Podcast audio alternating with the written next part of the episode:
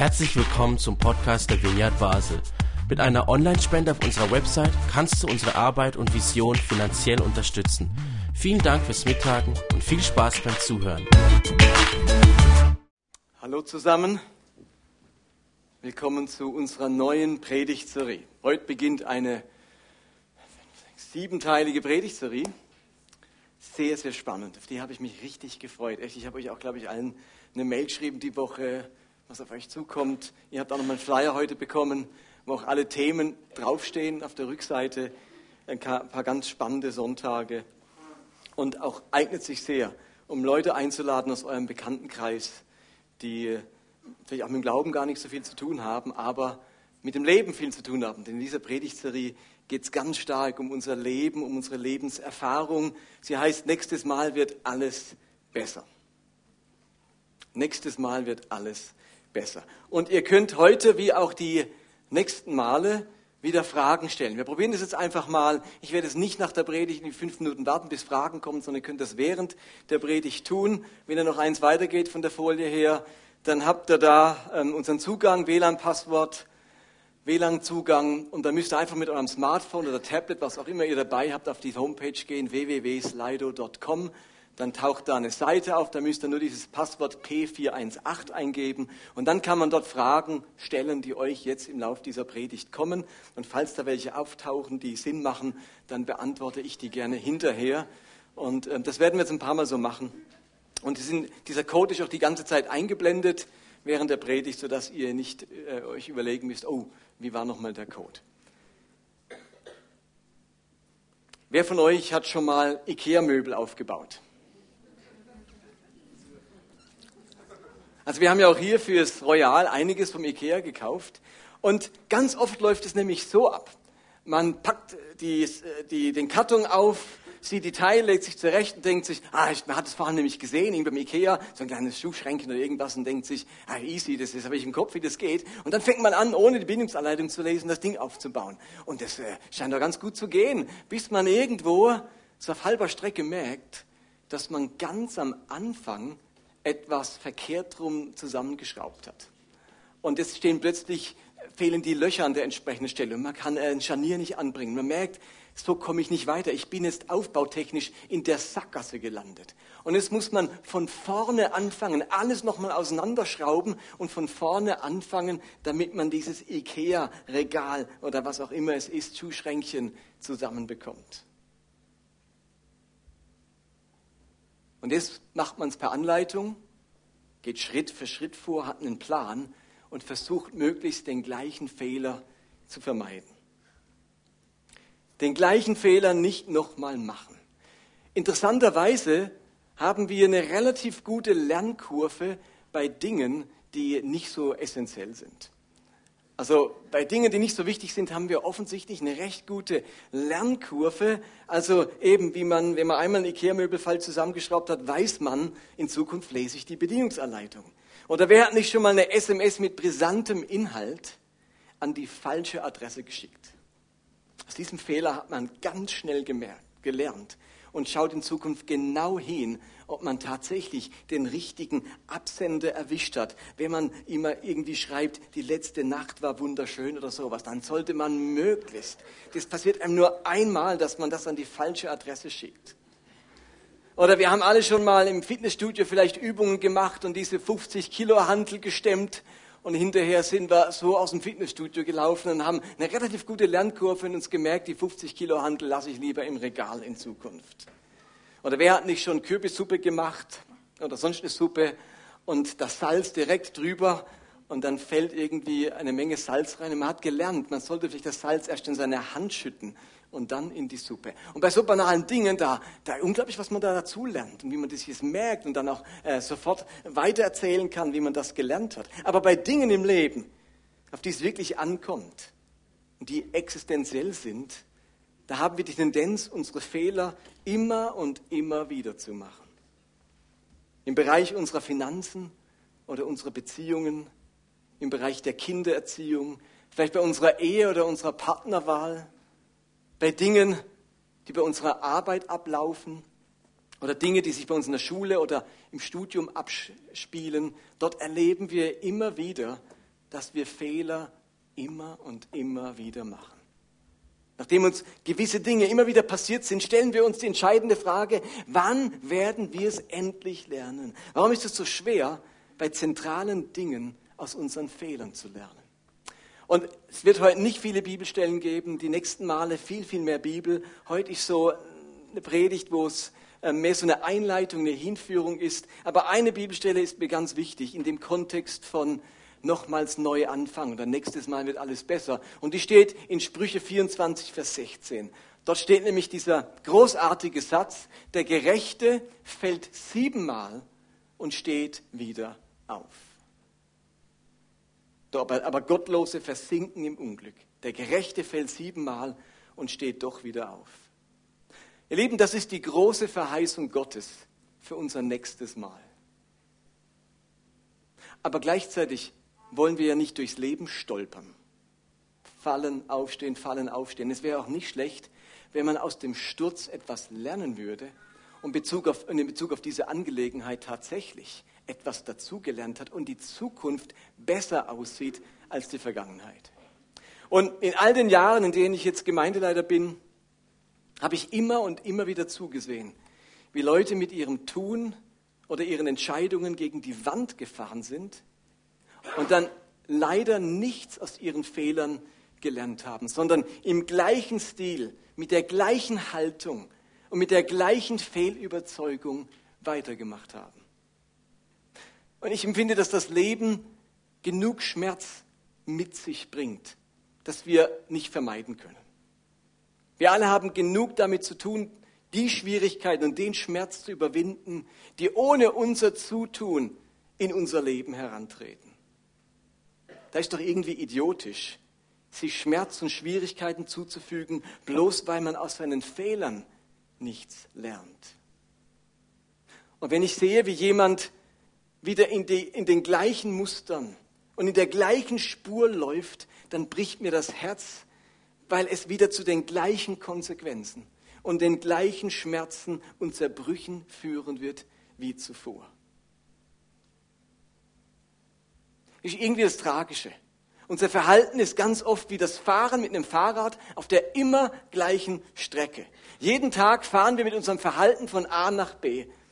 Es gibt so bestimmte Verhaltensmuster, die haben wir so richtig uns eingeprägt, wie so eine Spur, die wir immer wieder fahren. Unsere Kommunikation in der, in, in, die, in der Ehe ist so eines dieser oftmals fest eingeprägten, eingefahrenen Verhaltensmuster. Oder die Art und Weise, wie wir unseren Kindern Gehorsam beibringen wollen.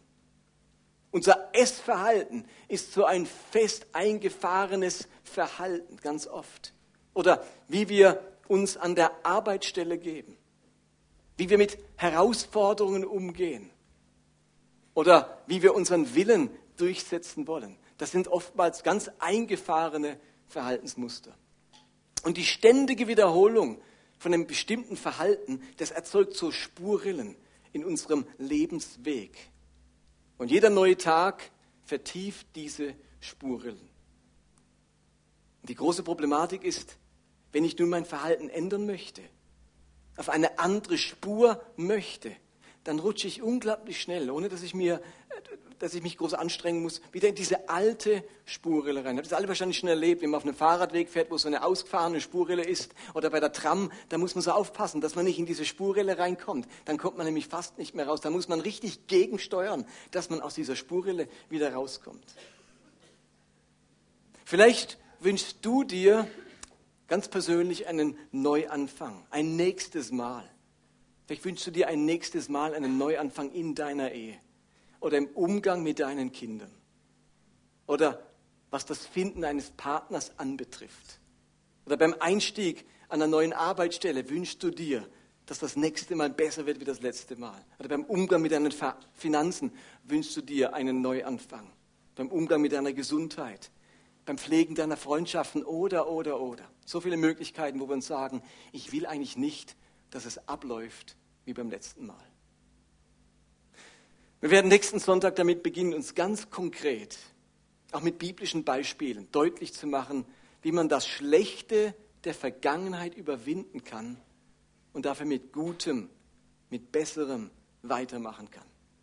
Heute möchte ich allerdings über drei Irrtümer reden, die, die sich uns immer wieder in den Weg stellen, wenn wir drauf und dran sind, einen Neuanfang zu wagen. Da gibt es so drei Fehlüberzeugungen, drei Irrtümer, wo sich so in, den, in, den, in die Köpfe der meisten Leute eingebrannt haben.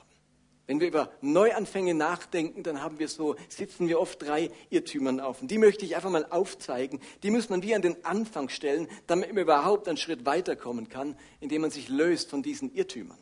Und der erste Irrtum ist der sogenannte Erfahrungsirrtum. Wenn es um einen Neuanfang geht, dann sitzen viele dem Erfahrungsirrtum aus, äh, auf. Dieser Irrtum lautet folgendermaßen, äh, ihm liegt folgende Überzeugung zugrunde. Erfahrung macht mich weiser. Erfahrung macht klug. Habt ihr das schon mal gehört, den Satz? Erfahrung macht klug. Aber leider ist das nicht so. Erfahrung macht nicht automatisch klug. Erfahrung macht dich älter, müder, manchmal ärmer, oft bitterer, aber nicht automatisch klug.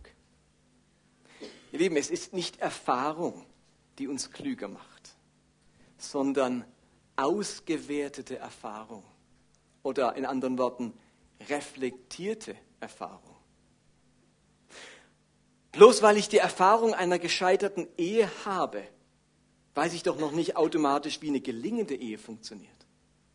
Also bloß weil ich eine Erfahrung gemacht habe, heißt es noch überhaupt nicht, dass ich jetzt weiß, wie es besser geht.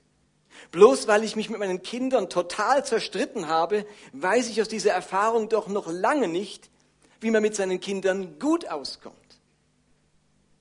Bloß weil ich an drei Arbeitsstellen rausgeflogen bin, weiß ich doch noch lange nicht, wie man ein guter und geschätzter Mitarbeiter ist. Klug werde ich aus diesen Erfahrungen doch nur, wenn ich sie reflektiere, wenn ich mit jemandem zusammensitze, einem Seelsorger, vielleicht sogar einem Therapeuten, wenn ich im Gebet zu meinem Gott im Himmel damit komme oder mit einem guten Freund oder einer guten Freundin über das mir Erfahrene äh, austausche und mir Gedanken darüber mache.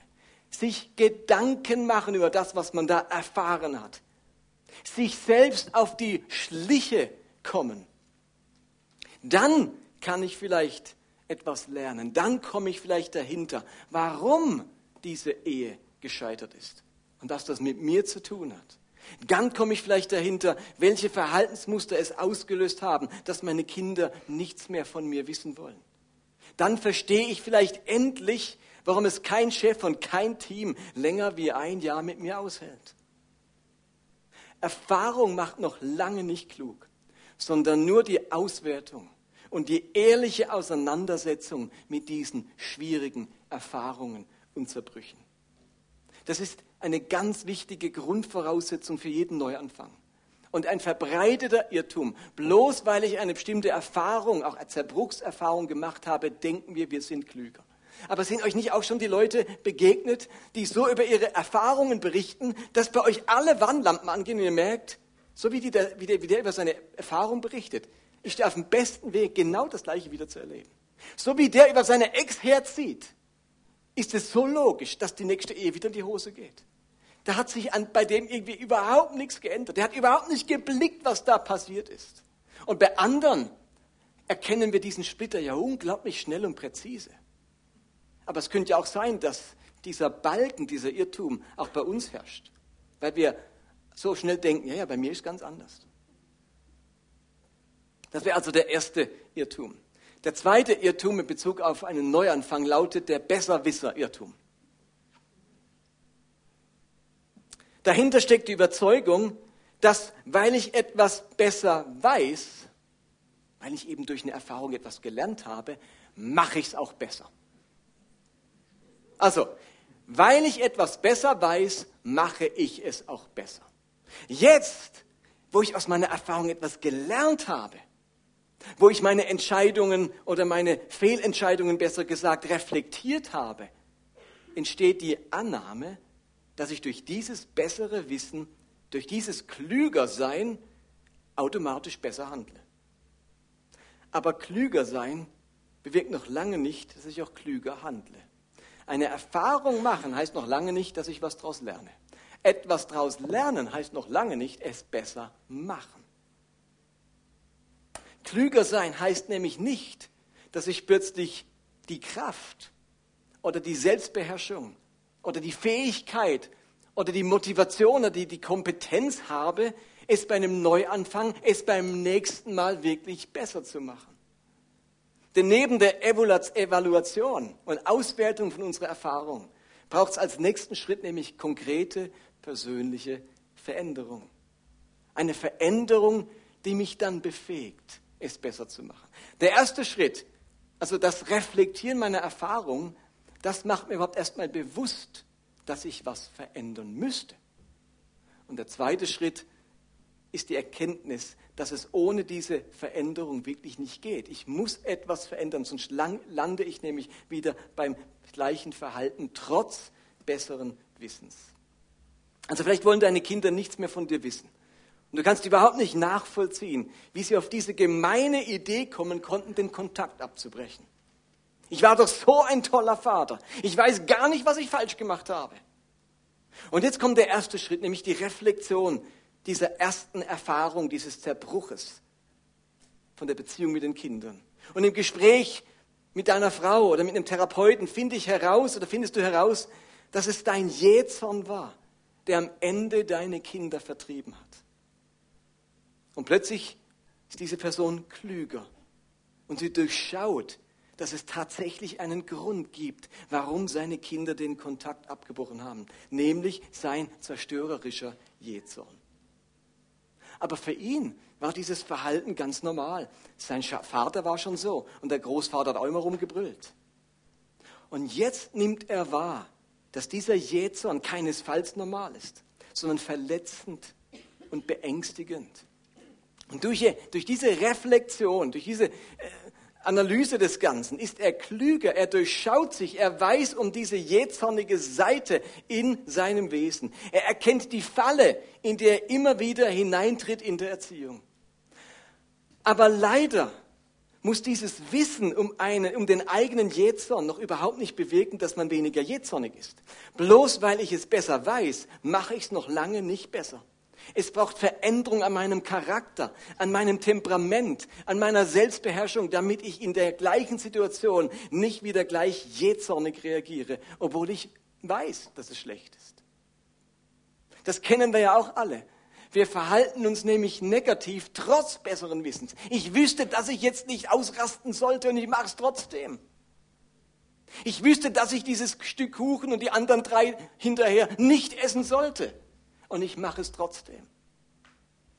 Ich wüsste, dass ich an diesen heiklen Ort nicht gehen sollte und meine Schritte führen mich trotzdem dorthin. Besseres Wissen bewirkt noch nicht besseres Handeln.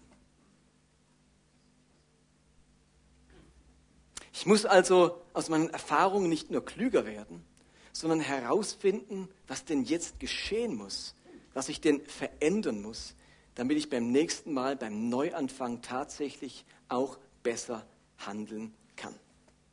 Und damit kommen wir zum dritten Irrtum in Bezug auf das nächste Mal, in Bezug auf einen Neuanfang. Und das ist der sogenannte Torschlussirrtum.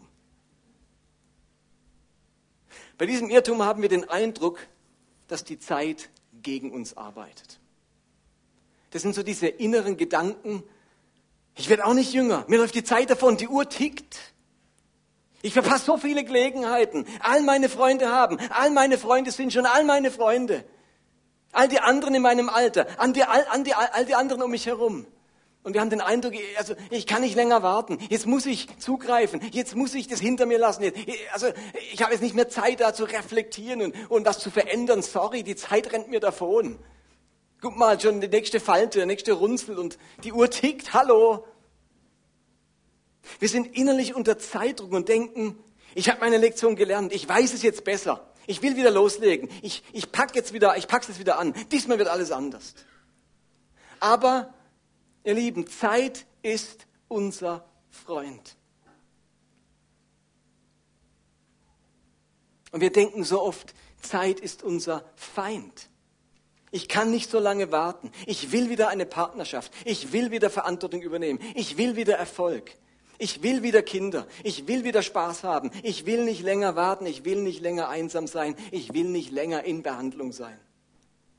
Aber jeder erfahrene Seelsorger oder Therapeut wird euch sagen, Zeit ist dein Freund. Es braucht diese Zeit, um wirklich an den Punkt zu kommen, es in Zukunft besser machen zu können. Es braucht diese Zeit, um aus seinen Fehlern wirklich zu lernen und die Fähigkeit zu entwickeln, die eben befähigt, es beim Neuanfang tatsächlich nicht wieder wie zuvor zu machen. Versteht ihr, gerade wenn ich schlechte Erfahrungen gemacht habe, wenn große Fehler passiert sind, wenn, wenn wir Mist gebaut haben, oder wenn jemand an uns großen Mist gebaut hat, dann geraten wir, da kann man gar nichts dagegen tun, das ist auch völlig natürlich, innerlich aus dem Gleichgewicht. Und bevor wir wieder eine große Entscheidung treffen können, müssen wir unser inneres Gleichgewicht wiederfinden. Unsere Emotionen sind wie die Temperatur. Sie gehen hoch, sie kühlen sich wieder ab, aber leider kühlen sie sich nicht so schnell ab, wie sie sich aufgeheizt haben. Habt ihr das auch schon gemerkt? Also Emotionen können sich wahnsinnig schnell aufheizen. Da reicht ein Konflikt, ein Gespräch. Aber bis du wieder runterkommst, können manchmal Tage, Wochen, vielleicht sogar Jahre vergehen, wo dich diese eine Sache aus dem Gleichgewicht bringt. Und so empfinden wir immer noch dieses Gefühl des Verrats oder des Versagens oder der Verbitterung oder der Eifersucht oder der Demütigung. Und es bräuchte einfach noch Zeit, bis unsere emotionale Hitze wieder auf Normaltemperatur ist. Aber wir geben uns oft diese Zeit nicht, sondern wir sind im fiebrigen Zustand unserer Emotionen dabei, genau die alten Fehler wiederzumachen, obwohl wir es besser wissen. Es muss wieder Klarheit und emotionale Ausgeglichenheit in unser Leben kommen. Wir müssen wieder offen werden einen größeren Horizont bekommen und nicht nur mit uns selbst und der eigenen Vergangenheit beschäftigt sein. Ansonsten sind wir nicht in der Lage, gute Entscheidungen zu treffen. Es ist eben leider so, dass wir jetzt, wo die Emotionen noch fiebrig sind und die letzte schlechte Erfahrung noch furchtbar wehtut, eben nicht in der Lage, uns Dinge anzuhören, die wir dringend hören müssten.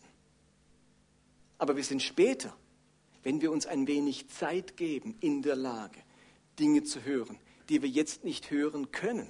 Und das ist gar nicht dein Fehler, sondern es liegt an der Natur der Dinge. Es braucht seine Zeit, bis man aufhören kann, um sich selbst und den eigenen Schmerz zu kreisen und die Lauscher wieder aufsperren zu können für den kritischen Input und den Rat der anderen.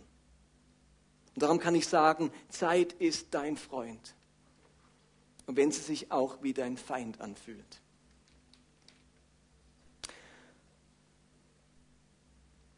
Als meine Ehe zerbrochen ist, da ist man für eine gewisse Zeit in diesem emotionalen Fieber. Also Fieber, das ist gar kein Ausdruck, da hat man Höchstfieber, 41 Fieber hat die Seele. Die ist nicht in der Lage, normal zu denken und vor allem klar zu sehen, guten Rat zu hören. In der, in der Phase hat es auch keinen Sinn gemacht, dass mir jemand irgendwie einen guten Rat gegeben hätte. Da ist man innerlich am, am Schimpfen, am, am Hadern, am Bitterwerden, am Zornig sein. Und das ist auch normal. Es wäre seltsam, wenn man nach 20 Jahren Ehe sagt, oh, das war's, gut, weiter geht's. Natürlich ist man emotional völlig im Eimer. Und es braucht jetzt seine Zeit, bis man emotional auf Normaltemperatur landet, oder zumindest nur höchstens noch leichte, leicht erhöhte emotionale Temperatur hat. Und erst dann bin ich in der Lage, mir Dinge anzuhören, die so wichtig für mich sind, damit ich diese Erfahrung überhaupt gescheit reflektieren kann. Und jetzt denkst du vielleicht, Martin, du hast vollkommen recht, ist wirklich so, es braucht seine Zeit, aber bei mir, bei mir ist es anders. Wenn du meine Geschichte hören würdest, wenn du meine Geschichte, wenn du meine Situation kennen würdest, dann würdest du auf alle Fälle sagen, nutze die Chance, nutze die Gelegenheit, leg gleich los, stürz dich hinein, warte nicht. Weißt du was? Vielleicht ist deine Situation und vielleicht sind deine Umstände wirklich einzigartig. Aber du bist nicht einzigartig. Du bist nämlich genauso ein Mensch wie alle anderen auch. Und selbst wenn deine Umstände einzigartig sind, bist du ein normaler Mensch, dessen Temperatur hochgeht und der nicht in der Lage ist, gute Entscheidungen zu fällen, solange er sich emotional nicht abgekühlt hat. Deine Situation fühlt sich vielleicht etwas, als etwas ganz Besonderes an, aber du bist genauso davon abhängig, wieder ins Gleichgewicht zu geraten und eine gesunde Emotionalität zu gewinnen und deine Erfahrung zu reflektieren und deine Veränderung in die Wege zu leiten, wie jeder andere Mensch auch. Und das braucht einfach seine Zeit. Und genau darum ist es für einen Neuanfang so wichtig. Genau deswegen ist es für das nächste Mal, dass das bessere Mal werden soll, so wichtig, dass wir Zeit als unseren Freund ansehen. Und interessanterweise stellt man nun beim Studium der Bibel fest, dass ganz viele wichtige Gestalten in der Bibel, all die, die Gott gebraucht hat, die ihre Berufung gelebt haben, die etwas verändert haben, mindestens zwei Versuche brauchten. Ganz viele von denen sind bei ihrem ersten Anlauf gescheitert. Sie brauchten ein nächstes Mal, einen Neuanfang, um wirklich das zu tun, was Gott für ihr Leben vorgesehen hatte. Also es ist in dem Sinne auch gar keine Schande, wenn es ein nächstes Mal braucht. Die Geschichte der Bibel tröstet mich insofern, dass Gott mit Leuten, die das nächste Mal brauchen, die ein zweites Mal brauchen, die eine weitere Chance brauchen, ganz Großes machen kann, sein Reich bauen kann. Also ein nächstes Mal, dass ich das nötig habe, das disqualifiziert mich nicht im Reich Gottes. Ich habe nur ein Problem, wenn es immer wieder ein nächstes Mal braucht, weil ich aus meinem letzten Mal nichts gelernt habe. Aber denkt an Abraham. Der zeugt erst ein Kind mit der Hagar. Und das führt zu einem großen Zerbruch mit seiner Frau, mit diesem Ismael und mit dieser Hagar, die er verstoßen muss. Ein großes, tragisches Kapitel im Leben von Abraham, das ihn sicher lange begleitet hat und das lange Konsequenzen hatte, vielleicht bis heute.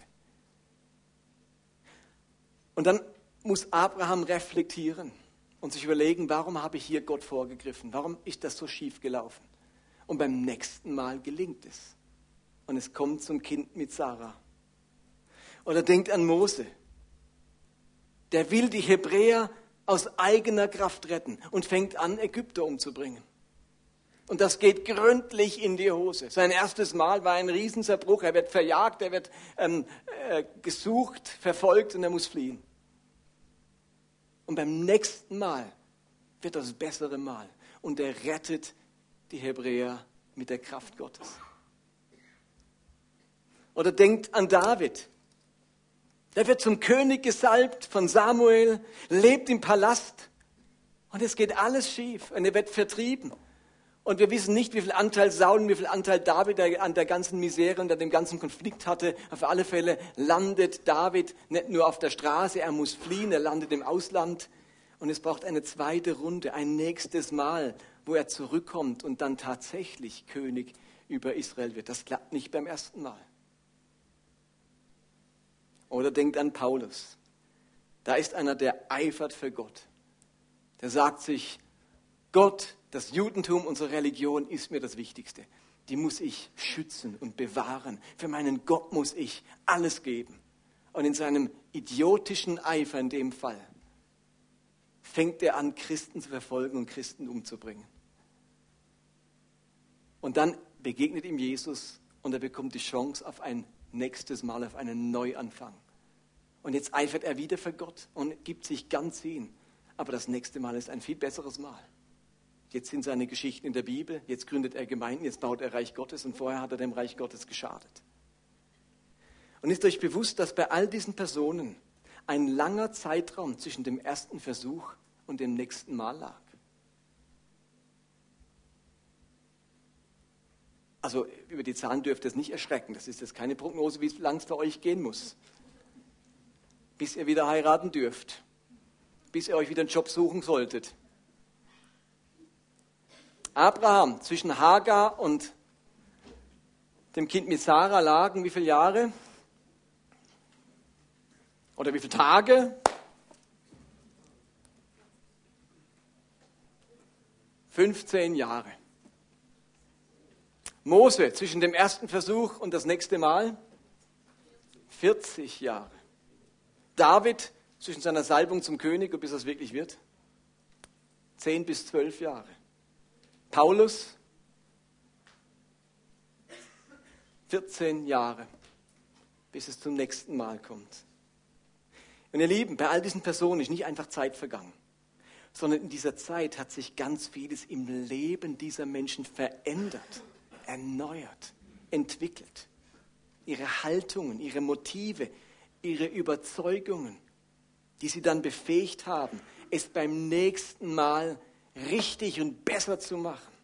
Es ist ihnen gelungen, nicht in der Opferrolle zu verharren, ihre Verletzungen zu überwinden, ihre Scham zu besiegen, sich ihre Schuld einzugestehen, aber auch Vergebung zu empfangen. Ihr Leben hat sich zum Guten verändert und darum konnte jetzt Gutes durch ihr Leben geschehen. Neuanfang ist wahrscheinlich für uns alle ein großes Thema. Nach einer gescheiterten Ehe wurde das zu einem Lebensbereich, wo ich einen Neuanfang brauchte. Nachdem alle Kinder bei mir aus dem Haus sind, habe ich jetzt noch mal Kleinkinder, die erzogen werden müssen. Und so muss ich auch beim Thema Erziehung noch einmal von vorne anfangen. Wir haben vielleicht Freundschaften, die zerbrochen sind und plötzlich ergibt sich wieder Kontakt und es gibt in dieser Beziehung ein nächstes Mal, ein Neuanfang. Oder ich war eine Weile arbeitslos, weg vom Arbeitsmarkt und jetzt habe ich wieder eine Stelle gefunden und es braucht für mich einen beruflichen Neuanfang. Und wisst ihr was? Das nächste Mal kann viel besser werden wie das letzte Mal. Aber es wird nicht dadurch besser, dass wir einfach wollen, dass es besser wird. Das nächste Mal kann viel besser werden als das letzte Mal, weil du einen Plan hast, wie es tatsächlich besser werden kann. Und mit genau diesem Plan beschäftigen wir uns in den kommenden drei Wochen. Wir werden uns drei ganz wichtige Schritte anschauen. Jede Predigt nur einen Schritt, damit Gott die Gelegenheit bekommt, aus unseren Trümmern, egal wo sie liegen, in der Arbeitswelt, in der familiären Welt, in der Ehe, in den Freundschaften, in meiner Gesundheit, aus unseren Trümmern Paläste zu bauen. Damit Gott in der Lage ist, in uns das zu bewirken, was es braucht, um das nächste Mal zum besseren Mal zu machen, halten wir diese Predigtserie. Und wie gesagt, im Gegensatz zu heute wird es dann wieder viel biblischer. Wir beschäftigen uns mit biblischen Texten und biblischen Geschichten, die wir dann, aus denen wir dann diese Schritte herausarbeiten. Amen.